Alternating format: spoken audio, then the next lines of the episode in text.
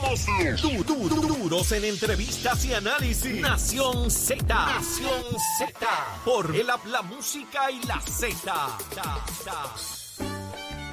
Regresamos a Nación Z por Z93, tu emisora nacional de la salsa, 93.7 FM en San Juan, 93.3 Ponce, 97.5 FM en Mayagüez. Las aplicaciones digitales, la música y el Facebook para que esté al día de lo que está pasando y sea parte de nuestra conversación. Jorge Suárez, Eddie López, buenos días. Buenos días, Jorge. Buenos días. Buenos días a todo el país que nos sintoniza y a los amigos que están también a través de las aplicaciones. Un saludo cordial en esta nueva mañana. Ya listos, prestos y dispuestos para análisis de Eddie en unos minutos, pero antes, aquí está Carla Cristina con nuestros titulares. Óyeme, eh, Carla, el Instituto de Ciencias Forenses está dando una batalla importante para mantener la acreditación y pidiendo que le aumenten unos chavitos.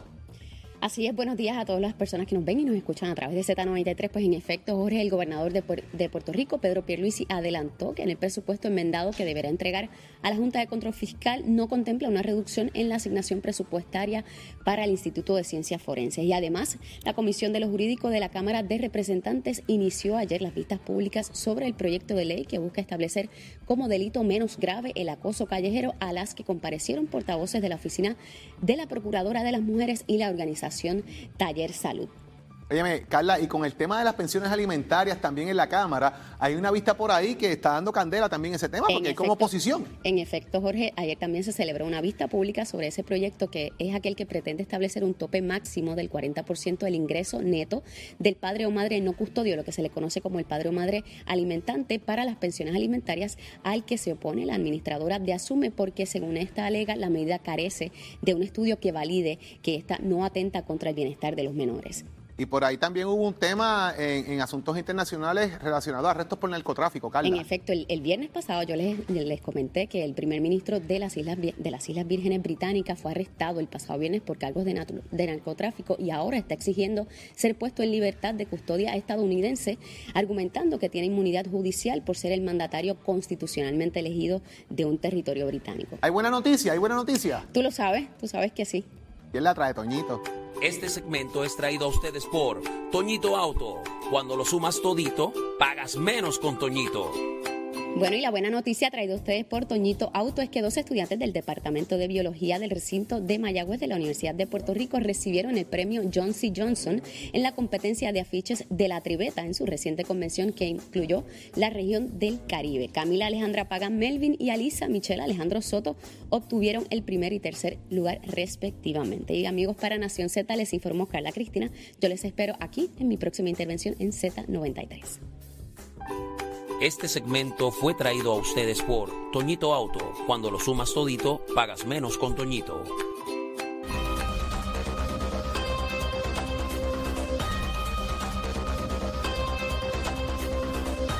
Damos paso al segmento de análisis de la mañana de hoy y tenemos nuestro panel de fémina hoy, la senadora Keren Riquelme, que está con nosotros por la vía telefónica. Buenos días, senadora. Muy buenos días, Eddie, y buenos días a los amigos que están en sintonía. Un gusto estar aquí con ustedes. Y por la vía interactiva ya veo por ahí a nuestra amiga, la licenciada Rosa Seguí, ex candidata por el Movimiento Victoria Ciudadana. Buenos días, Rosa. Buenos días, Ed. Buenos días, Eddie. Buenos días a todas las personas que están sintonizando en el día de hoy. Buenos días a la senadora. Qué bueno tenerlas a ambas. Esta mañana estuvimos hablando un poquito aquí de lo que representa esta, eh, esta filtración de eh, un borrador de opinión de la, del Tribunal Supremo de los Estados Unidos y particularmente quería eh, eh, tocar con ustedes qué representaría esto en caso de que se revierta eh, uno de los de los casos más icónicos que tienen que ver con el derecho de la mujer a escoger. Comienzo con usted, senadora, en su posición en cuanto a esto. Sí, gracias, Eddie. Eh, lo que nosotros tenemos es que se ha filtrado ese posible borrador de la futura decisión del Tribunal Supremo Federal en la posible revocación de dos casos muy importantes que dieron base a lo que es el aborto, que es Roe versus Wade y Parenthood versus Casey. De esto ser así, esta ser la decisión final, esto pues revocaría el derecho al aborto, pero según lo que estamos viendo en esta decisión, si permaneciera esta decisión de la mayoría, que lo que el juez Alito habla y dice que interpreta que al amparar la Constitución no habría tal derecho y que esto se deje en el asunto de los estados. Yo creo que es, este asunto del aborto, que se ha visto siempre como un asunto de campaña presidencial, si esto pasaría ahora a ser una responsabilidad de los estados, pienso que ya no sería solamente de, de una importancia a nivel de elección presidencial, sino sería también de interés estatal. Y pienso que, eh, visto desde el punto de vista de las elecciones en los Estados Unidos, ya se está hablando de que podría tener un impacto en los midterms de noviembre, ¿verdad? Porque eh, esto es un asunto bien polarizante, nunca va a haber eh, puntos grises en este asunto, están los que están a favor, los que están en contra. Esto sería una acción jurídica, de hecho, es un, breach, ¿verdad? una filtración que ocurre en el Tribunal Supremo y es histórico. Así que esto lo que hace es que va a empezar a calentar los motores para las elecciones de, de estos midterms de noviembre. Se espera entonces que tome fuerza eh, la Cámara y el Senado demócrata cuando se esperaba que la Cámara y el, Senado pues ahora hubiese un cambio hacia lo que es republicano. Y entiendo también que en Puerto Rico, si finalmente pasa la decisión a que nosotros, ¿verdad? Como, como, eh, como Puerto Rico dentro de la legislatura, vamos a decir, sean los que tengamos la decisión de, de lo que pasará con el aborto, pues entonces esto tendrá una importancia eh, prioritaria dentro de los temas de campaña también, que es algo que no se había visto anteriormente. Claro, licenciada Seguí, a esos efectos, ¿qué timing? Porque se está discutiendo eso en Puerto Rico. Hubo unas vistas en el fin de semana eh, donde la participación de la senadora Rivera Lacén eh, versus la senadora Rodríguez Bebe fue bastante, ¿verdad? Y hubo, estuvo el secretario de Justicia. Ha habido mucha confrontación recientemente. ¿Esto pudiera ser de alguna manera un, un test balloon para opinión pública para ver por dónde va la cosa. ¿Cómo lo vemos aquí? Esa es una de, las posibilidades, ¿verdad? Que se haya filtrado eh, precisamente para que se supiera qué era lo que estaba planificando el Tribunal Supremo de los Estados Unidos, ¿verdad? Eh, y es la primera vez que sucede que, se haya filtrado un borrador de, opinión del Tribunal Supremo. Así que entiendo que es polarizante, ¿verdad? Este, este debate eh, y creo que se hace para provocar precisamente lo que, lo que sucedió, que en el día de ayer una multitud llegó al Tribunal Supremo de los Estados Unidos para reclamar que no se nos sigan privando de nuestros derechos y libertades existentes, de eso es lo que se trata, ¿verdad? Ese derecho fundamental a la privacidad eh, y alterar ese derecho fundamental, alterar los derechos que vienen con toda esta, esta intimidad, con todo lo que, lo que se, se considera como decisiones íntimas y privadas, eh, pues es alarmante lo que está sucediendo. Eh, nos mantenemos firmes en la defensa de nuestros derechos y libertades, incluyendo las terminaciones de embarazo, los derechos a decidir sobre nuestros cuerpos. Eh, continuamos reclamando derechos sexuales y reproductivos, ¿verdad? Y sabemos que el debate no es aborto sí o no, el debate es aborto legal o clandestino. Y en el aborto clandestino quienes mueren son millones de mujeres, según los estimados de la Organización Mundial de la Salud. Así que es muy importante que se trate esto como un tema de salud, como que van a ser vidas las que están ahora mismo en juego, ¿verdad? Con muchos de, los, de las leyes que se están están pasando a través de distintos estados conservadores, fundamentalistas y republicanos. Así que vamos a continuar eh, en Puerto Rico, ¿verdad? Tenemos agraciadamente un junte de mujeres de todos los partidos eh, que han, excepto el Partido Proyecto Dignidad, por supuesto, eh, que ese se quedó solo, pero tenemos personas dentro del PNP, del PPD, del PIB, del Movimiento Victoria Ciudadana, muchas organizaciones que continuamos dando apoyo y dando la batalla para que las personas podamos continuar gozando de ese derecho fundamental a la intimidad. Antes de pasar al próximo tema, quiero una reacción bien breve para poder discutir el próximo, eh, pero ¿qué presagian va a ocurrir eh, en la legislatura acá en Puerto Rico, dado ya esta discusión como se está dando en eh, los Estados Unidos con esta filtración? Senadora.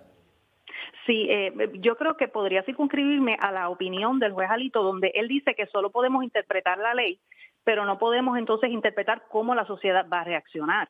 Entiendo que si esta decisión finalmente baja a todos los estados para que las legislaturas sean quienes puedan regular, pues obviamente hay que interpretar de acuerdo a la ley, hay que interpretar de acuerdo a lo que el pueblo escogió en la legislatura. Así que según lo que vemos es que va a prevalecer un proyecto que va a regular el aborto si finalmente esta decisión bajara a la legislatura en todos los estados, incluyendo Puerto Rico. Licenciada, ¿cambia algo el, lo que está pasando la dinámica aquí en Puerto Rico y se aprobará o no se aprobará? Eh, ¿Tiene algún impacto esta filtración? Eh, sí, la tendría. Eh, lo bueno de Puerto Rico es que la interpretación que ha dado pues, es una mucho más amplia que la que se dio en Estados Unidos y puedes movernos hacia tener que permitir que no haya un retroceso en los derechos que tenemos, en las libertades que gozamos y en la salud, ¿verdad? En ese derecho fundamental a, la salud, acceso a la salud.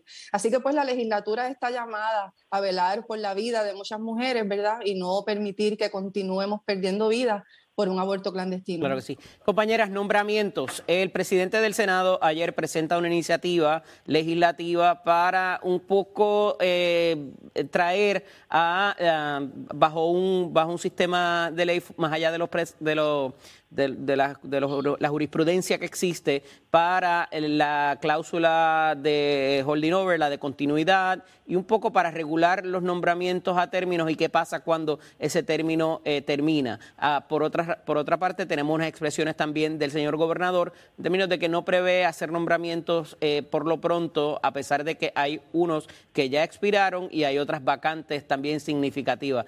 Senadora, comienzo con usted. ¿Qué pudiera representar esto? Vamos a ver un round 3, un round 4 de lo que hemos visto entre el gobernador y el, eh, y el, y el legislativo. Yo creo que hasta un round 5, Eddie. Porque lo que nosotros estamos viendo aquí, esto es un, claro caso de lo que es la separación de poderes y por eso en el día de ayer yo dije que estaba en desacuerdo en lo que estaba proponiendo el presidente del Senado y es que la separación de poderes es clara. Cuando los padres fundadores pensaron en la separación de poderes, ellos sabían lo que estaban haciendo. Y si nosotros estuviéramos hablando de mejorar la política pública, pues yo entiendo que tenemos que resolver primero ciertos aspectos, como por ejemplo, verá, yo lo veo que no es para mejorar política pública, sino son aspectos de política partidista. Y esto lo digo porque eh, la historia es clara de estas últimas semanas, estos últimos meses, tomando en consideración las controversias que hemos tenido con el nombramiento del presidente de la Comisión Estatal de Elecciones, la falta de agilidad de los nombramientos presentes. Y pienso que eliminar la continuidad en la administración, o sea, eliminar eh, las cláusulas de continuidad indefinidas, que es lo que se está viendo en estos proyectos, pienso que crearía una crisis de administración en el gobierno, crearía un vacío, crearía un caos. Y la falta de acuerdos no debe de tener esta continuidad, porque el, pueblo es que en realidad quien sufre al final y pienso que se debe respetar, esa separación de poderes se debe respetar. Eh, te puedo decir desde la legislatura, como legisladora, hay cosas que yo no estoy de acuerdo, como por ejemplo, cuando no se quiso atender el nombramiento del juez Casella o cuando, por ejemplo, en la sesión extraordinaria que hubo en diciembre no se quiso atender el P de la C911 conocido como Family First. Eso, eso se supone que era una responsabilidad constitucional de la legislatura, que no se atendió, que la legislatura tiene prerrogativa para no atenderlo o para abrir y cerrar una sesión, pues sí, no estoy de acuerdo, pero hay que respetar ese poder que tiene la legislatura. Licenciada, Así que hay que también respetar el poder que tiene el gobernador. Claro, licenciada, hay un vacío jurídico que tiene que atenderse mediante una medida eh, o se le debe dejar quizás a cada agencia, a cada entidad gubernamental que tenga su librito. Eh, ¿cómo, cómo, ¿Cómo resolvemos esto y de alguna manera liberamos estas tensiones entre el Ejecutivo y el Legislativo?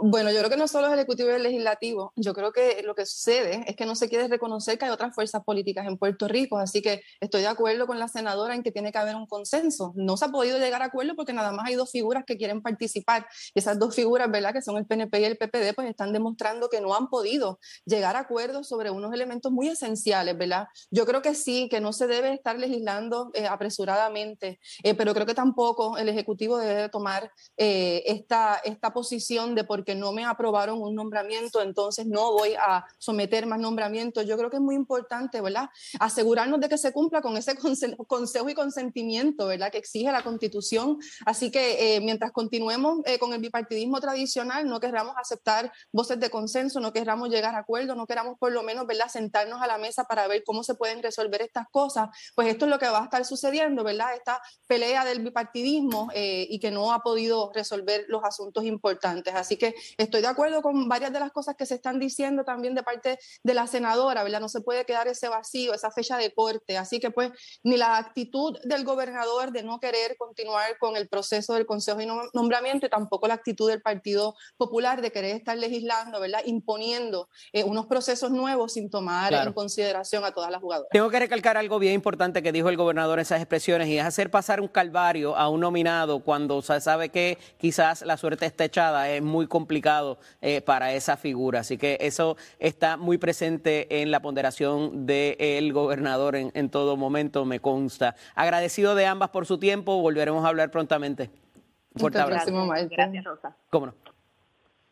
Jorge, eh, esto está, es complicado, es, es complejo y esa última pieza de información que traigo, habiéndolo vivido personalmente en algún momento, la realidad es que eh, es muy, muy, muy, muy fuerte, ¿verdad? Eh, para hacer, eh, y lo vimos con el juez Rodríguez Casillas recientemente, donde era una persona de excelencia con una, ¿verdad? Intachable su, su, su carrera y pues verse pillado en, ese, en esa pelea política es muy difícil. Y es interesante porque, fíjate, yo, yo lo puedo partir de dos, de, dos, de dos maneras, ¿verdad? Hay personas que tienen todo lo necesario para estar sentados ahí, que la pelea política se los traga literalmente. Vamos a Larry Selhammer.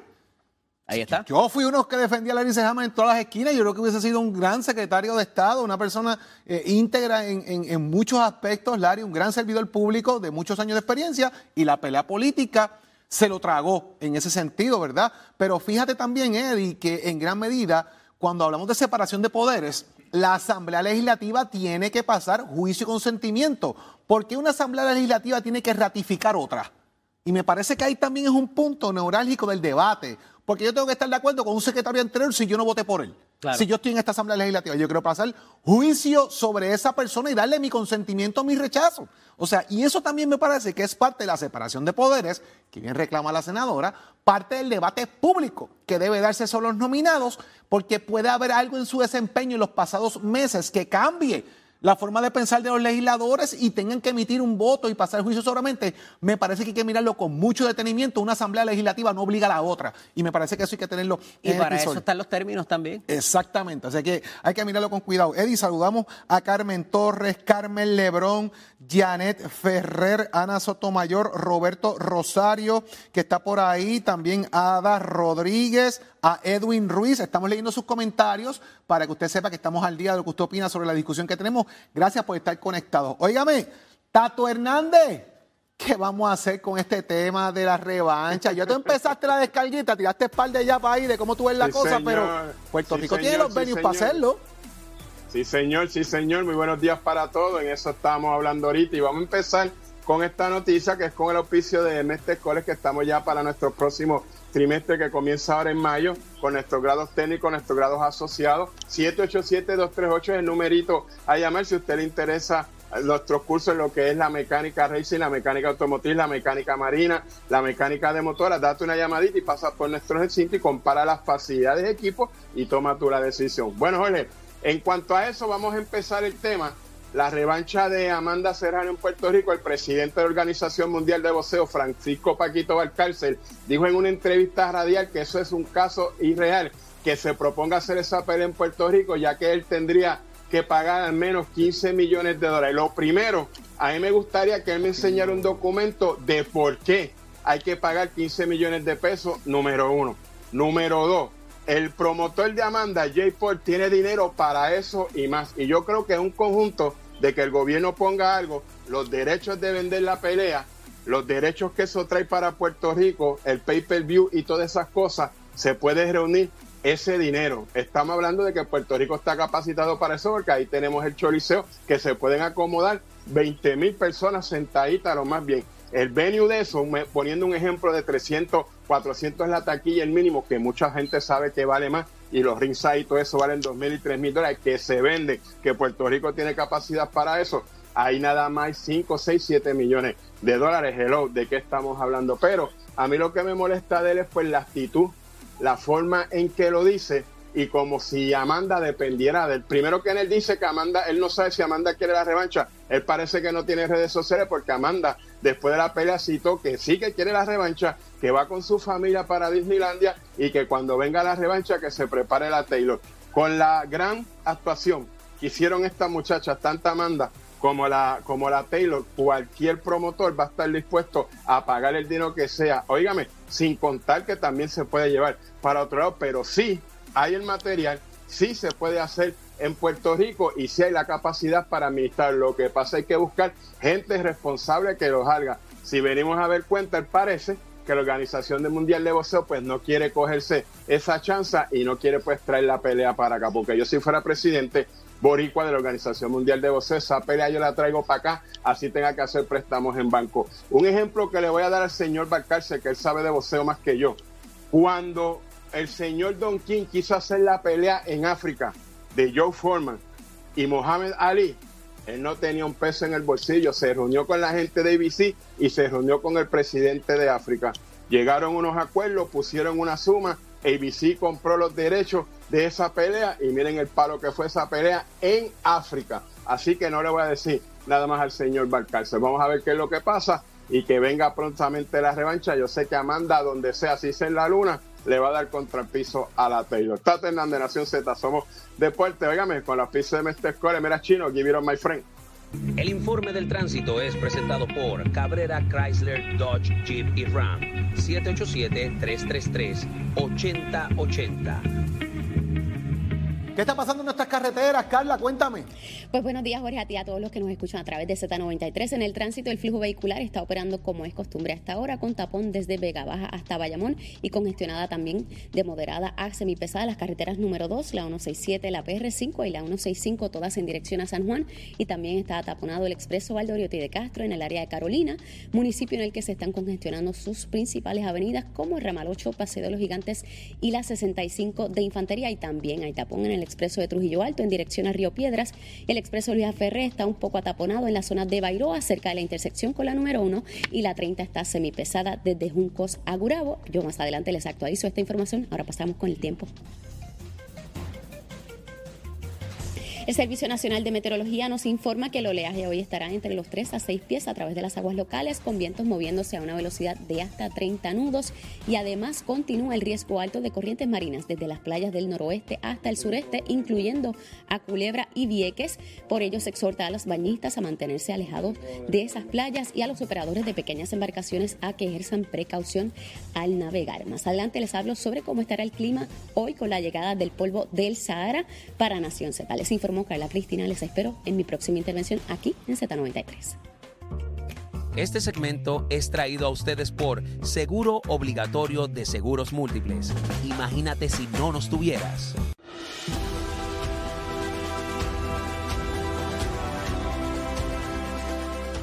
Levantando el país, Puerto Rico, aquí está el ingeniero Jorge Dávila. Tocayo, buenos días. Buenos días, buenos días, Jorge.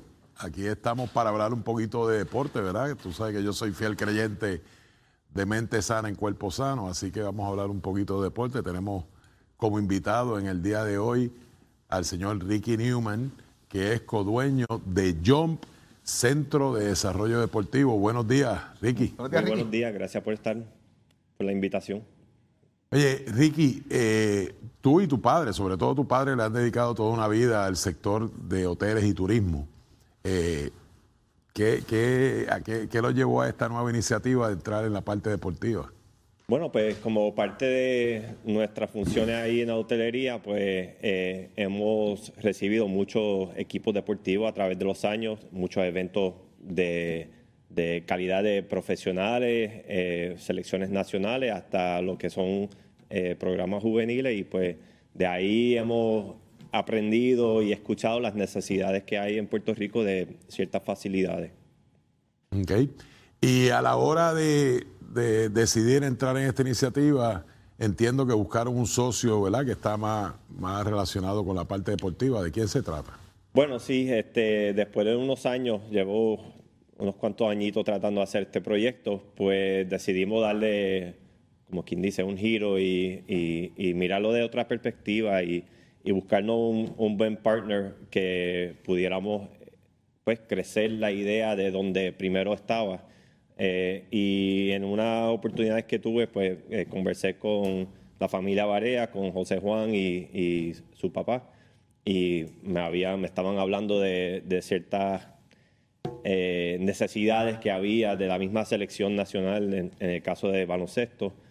Eh, y, pues de ahí pues le expliqué lo que llevaba años tratando de hacer y, y, de ahí nació pues la relación con ellos para hacer este complejo. Ricky, ¿cuál es el concepto? Porque es importante definir el concepto, que no vayamos a pensar que estos son eh, torneitos y cosas. El concepto, ¿de qué se trata específicamente lo que quieres hacer?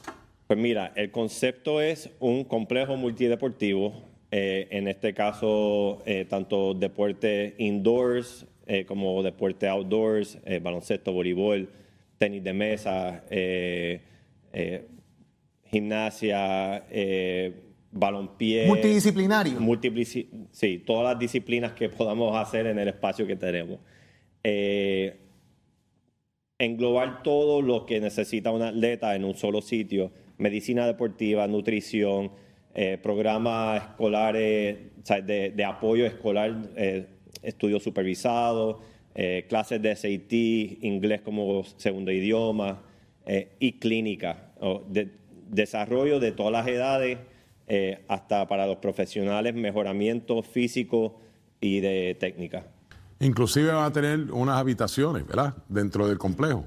Es correcto, obviamente con el background eh, hotelero que tenemos eh, y el lugar que, que hemos adquirido, pues tiene la habilidad de, eh, de introducir eh, una- un elemento de hospedería que eh, pues nos va a ayudar muchísimo a, a- a mercadear el venue fuera de Puerto Rico también para Claro. atraer atletas de afuera, al igual que los atletas que viven en, en áreas más lejanas del área metro, que puedan hospedarse ahí y pasar un programa ya sea de fin de semana o de una semana y, este, y tener todo lo que necesitan en, en- en el venue. O sea, que estamos eh, ¿verdad? complementando el deporte con el turismo, el turismo deportivo, lo que lo- me parece una, una gran iniciativa. es correcto. ¿Dó- ¿Dónde ubica el centro?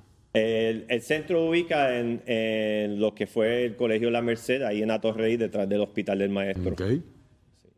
Son O sea, cinco- que, que, que una escuela que quedó en desuso luego de, de ser cerrada, le vamos a dar un buen uso ahora. Es correcto. Eh, anunciaron que el colegio iba a cerrar en, diciembre del 19 eh, debido a, a, pues, efectos de María combinados con la economía y, una baja en, la población escolar. Eh, y entonces, pues ahí entramos a, conversación con ellos y pues, los retrasos de la pandemia, pero eventualmente llegamos a un acuerdo. Fecha, Ricky, fecha, ¿cuándo más o menos esto comienza a tomar forma? Pues mira, el tiempo pues- que tú estimas que se va a estar inaugurando. Pues eh, tenemos una meta bien agresiva de finales de este año, pero la realidad es que yo entiendo que entre enero y febrero debemos estar este, abriendo.